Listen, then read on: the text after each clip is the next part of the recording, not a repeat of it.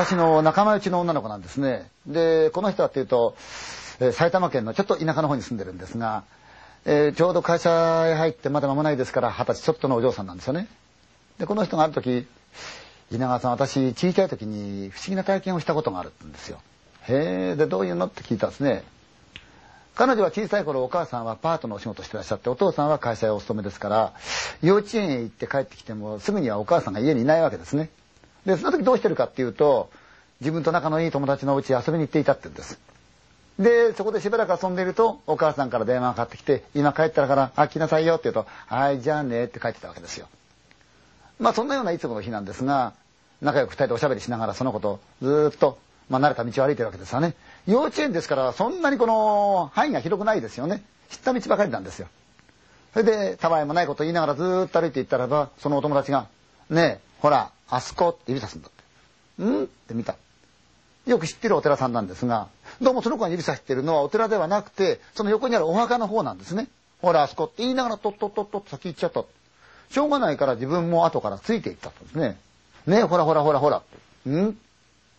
行くと墓石がずっと並んでいる。その一つになんかポンと物が置いてあるの。ほらねって指さした。墓石の前にちょうど25センチかそんなもんでしょうね。可愛らしい人間がポンと置いてあった。わーっとそしたらそのお友達が「かわいそうだよね。雨が降ったら濡れちゃうよね」って言った「うん。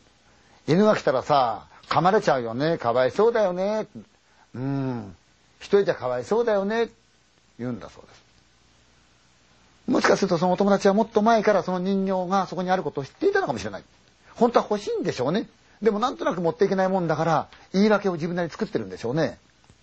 まあ結局その人形を持たないでお友達の家遊び行ってそこでもって何のかんないって言って時間が経ってきちゃった。電話が来てお母さん帰ってからはい来なさいよって言うんでうーんって。じゃあねまた明日ねバイバイって言って別れた。でとっとっとっと自分家の方へ向かって歩き始めたんですが途中でひょいって横を見た。さっきのお寺さんなんですね。思い出しちゃった。やっぱ気になったんでしょうね。少しずつこう近づいてひょいって見ると墓石がずーっと並んでる。なんかポンと置いてある。お墓の中にとっとっとっと入ってった。でさっきのところまで来てみると墓石の前にお人形さんがさっきと同じ状態でポツンと置いてある。かわいい顔してるんですね。かわいそうだよね。声をかけた。もちろん答えるわけがないんだけれども。こんなとこ行ったらさ犬が来たら噛まれちゃうよね。かわいそうだよね。って言った。雨が降ったら濡れちゃうよね。かわいそうだよね。って言った。うん。もちろん人間は答えませんよね。ねえ一人じゃかわいそうだよね。お家行く？って聞いた。行こうか。ねお家行こうか。って人形抱いちゃった。となんかすごく話すのが嫌になっちゃったんですね。でそのままとっとっとっとっとっと自分家に向かってっちゃった。ただお母さんに見つかると叱られるんじゃないかなって気持ちがあるもんだから隠して自分の部屋へ持ってってぬいぐるみの間からポッと入れちゃったの。それでお母さんとはいつものようにおしゃべりしてる。楽しみがあるわけですよね。部屋へ行っちゃその人形を眺めてる。で親の目を盗んじゃその人形に名前を付けてね自分の妹のように可愛がってたんですよ。今日はね何ちゃんがこんなことあったんだよ。あのね何々はねこうなんだよ。ってねえ何ちゃんと遊んでたの楽しく。本当に自分に妹ができたようなそんな楽しみができちゃったんですねでそんな日がずっと続いてたんですが3ヶ月ほどした時にたまたまその日は自分のその親友のお嬢さんがお母さんの関係でもってちょっと家を留守にしなくちゃならない。ということは友達の家へ遊び行けないわけですよね。でも家に帰ればその妹がいるわけですから。じゃあねバイバイってそのまま自分家帰ってきた。それで家に入ったんですね。途中からポツンポツンポツンポツン雨が降ってきちゃった。外がだんだん暗くなってきた。なぜか寂しいんだけれども妹がいるからいい。遊んでた。あのねえなりちゃん今日はねやってたわけですよ。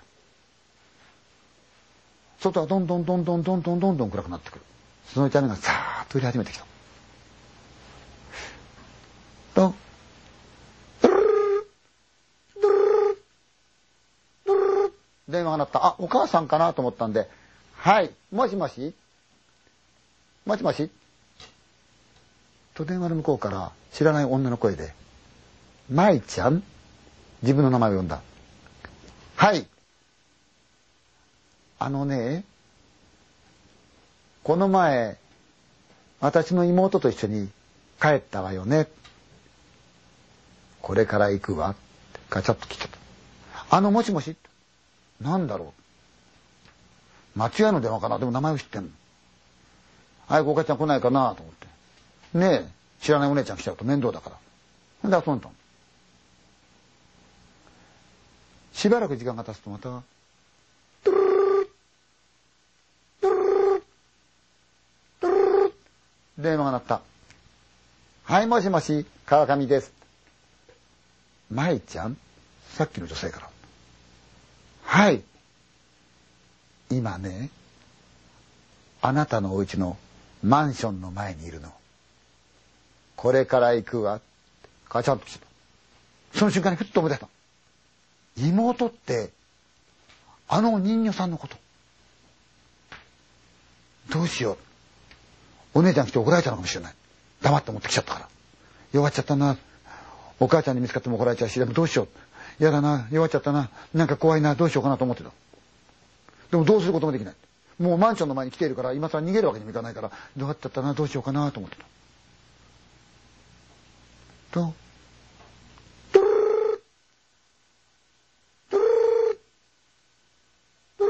電話が鳴った。お母さんかもしれない。でも、あのお姉さんかもしれないから、出るの。なんかこう、素直に受話器を受け取れない。で、断ってると、なるから仕方ない。はい。舞ちゃん、あの女の声。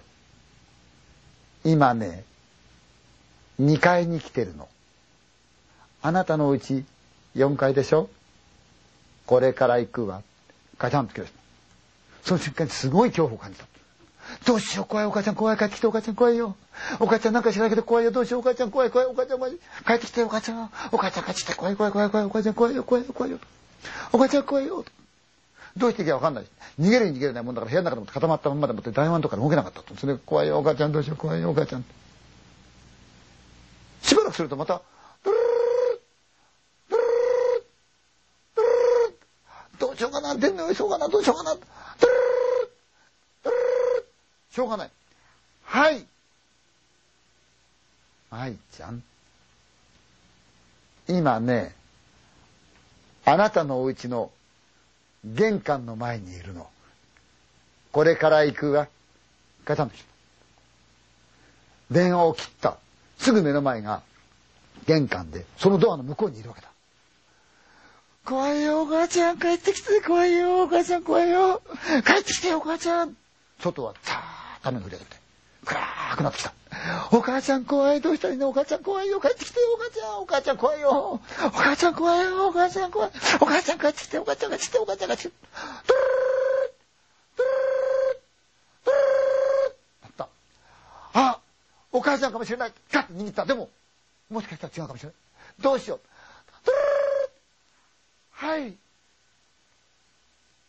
舞ちゃんはい。今ね、あなたの後ろにいるの。震えながら、カチャンと邪気を置いた。どうやら、その人は後ろに来ているらしいんだどうしていいか分かんないから、カタカタカタカタカタカタカタ震えながら、お母ちゃん助けて、お母ちゃん助けて、お母ちゃん助けて、言いながら、くりと後ろを見た。と、背の低いお人形さんみたいなお姉さんがポツンと立ってこっちをじーっと見てるんだって。何も言えないまたまーって固まってると、舞ちゃん、あのお人形さん好きって言うんだ。欲しい？とその女が目をキラッと光らせて「だったらあなたの命ちょうだい」